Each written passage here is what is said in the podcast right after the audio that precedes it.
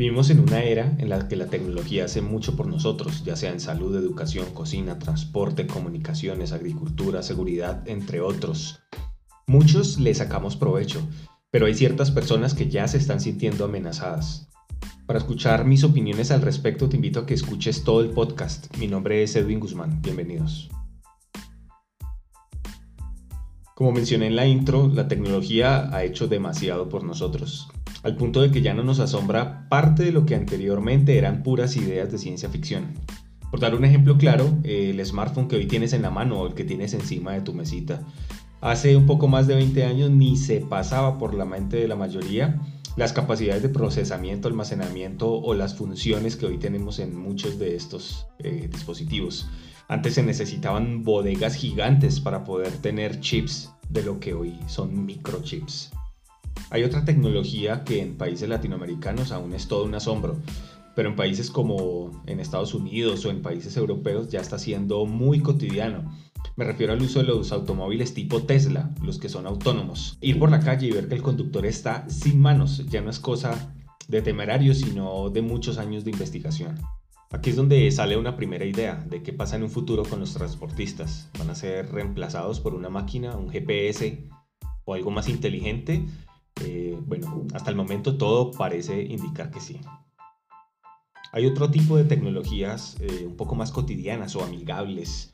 Podría hablar de los eh, nuevos asistentes como el Google Assistant o lo que encontramos en los celulares como el Siri, que ya son otro nivel, o inclusive Alexa, que ya está normalizando la compañía constante en los hogares. Si algunos no conocen de qué hablo acerca de Alexa, aquí se las presento. Alexa, saluda a los oyentes. Hola, bienvenidos al podcast de Edwin Guzmán.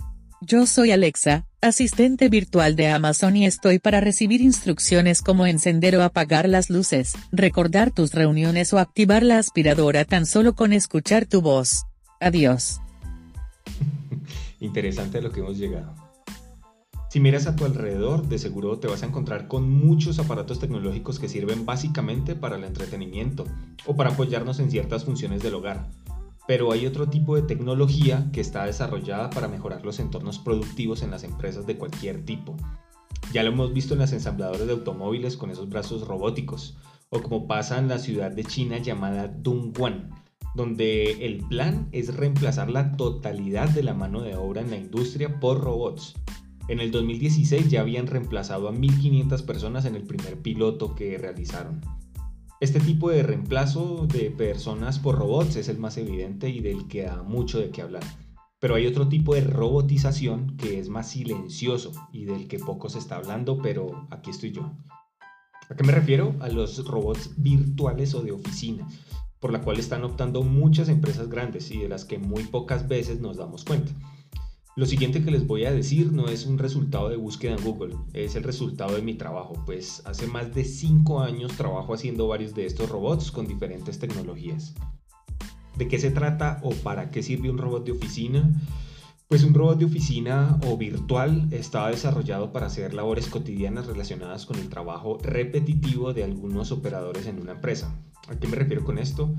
Eh, aquellos cargos de los cuales hay un proceso casi mecánico, donde existe un inicio, un proceso y un fin muy específico. Eh, todo esto para cumplir una única función. Para darles algunos ejemplos claros está lo siguiente. Hace un tiempo eh, se pusieron de moda los BPO, los Business Process Outsourcing. Estos estaban constituidos para que otras empresas pudieran tercerizar ciertas labores operativas y dedicar el esfuerzo del recurso humano al core de su propio negocio. Muchas de estas empresas que antes tercerizaban a través de un BPO se están dando cuenta que ya lo pueden hacer o pueden tercerizar a ese personal con un robot. Ahora les voy a contar cómo desarrollo yo un robot de oficina. No les hablaré de las aplicaciones o herramientas que utilizo para realizar estas labores o crear estos robots, pero sí el proceso para poder crear uno. Si escucharon mi capítulo anterior, eh, hablé de nuestra deshumanización. En ese momento lo orienté al servicio al cliente, pero en este caso ya se van a dar cuenta que aplica para mucho más. Desafortunadamente para mi parte humana, pues muchos de estos robots eh, reemplazan eh, a alguna persona. Pero pues afortunadamente para mi labor en la tecnología y desarrollo, para la cual he estudiado, pues estoy en el extremo que aprovecha esa tecnología para construir estos robots y de alguna manera pues reemplazar esa labor operativa de un ser humano por un software, mejorando en grandes proporciones la productividad de las empresas.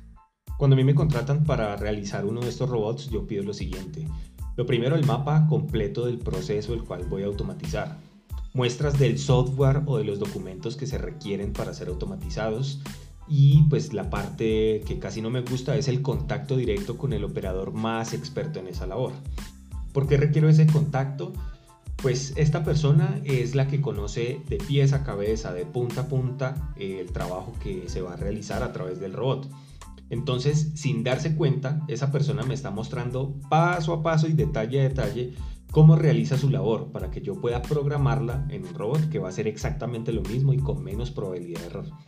Quizá él no sea la persona que va a quedar desempleada ya que es el experto, pero de su equipo de trabajo y de operadores que hacen la misma tarea es posible que sí.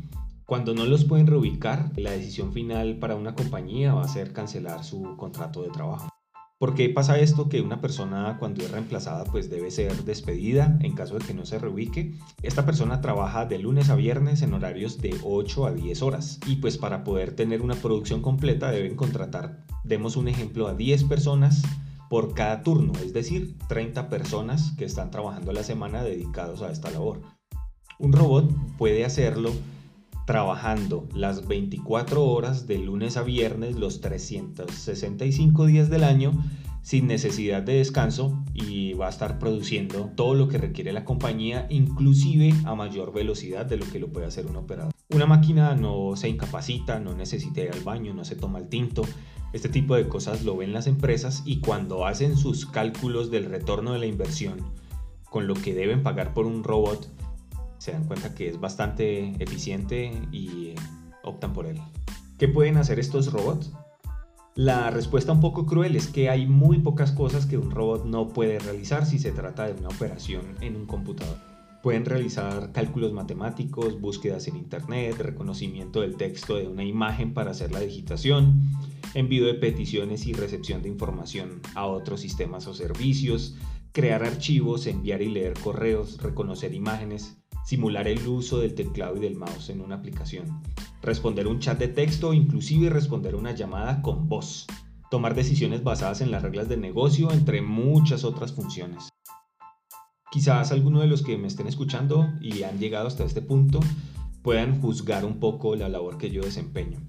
Pero pues desde siempre me ha apasionado la tecnología todos los avances y aún así me preocupa lo que pueda pasar en varios años cuando mucha de la población haya sido reemplazada por una máquina o un software. Posible que yo también esté en esa estadística en un futuro. Pero, ¿qué haremos cuando ya hayamos sido reemplazados todos? En mi opinión, no todo está perdido. La misma tecnología nos va a dar otra oportunidad de vivir la vida de manera diferente.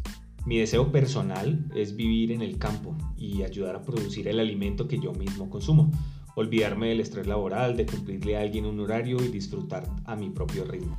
Obviamente asumir que todos vamos a tener esa misma oportunidad es algo utópico, pues al ir aumentando el desempleo van a aumentar los problemas sociales y todo el terreno que le hemos quitado a la naturaleza para construir las grandes ciudades y sentar la industria de hoy en día va a ser muy difícil de reversar. Ojalá las nuevas generaciones estén pensando en cómo resolver este tipo de situaciones que en un futuro no muy lejano les estará golpeando directamente en el rostro. Si llegaste hasta este momento del capítulo, ¿en qué lado te encuentras? ¿Estás siendo reemplazado? ¿Crees que falta mucho para que tu labor se automatice? ¿Tienes un plan B, C o D cuando esto pase? Quedan muchas preguntas y preocupaciones con este tipo de temas, pero estamos en el mejor momento para saber cómo debemos reaccionar. Gracias por escucharme y hasta la próxima.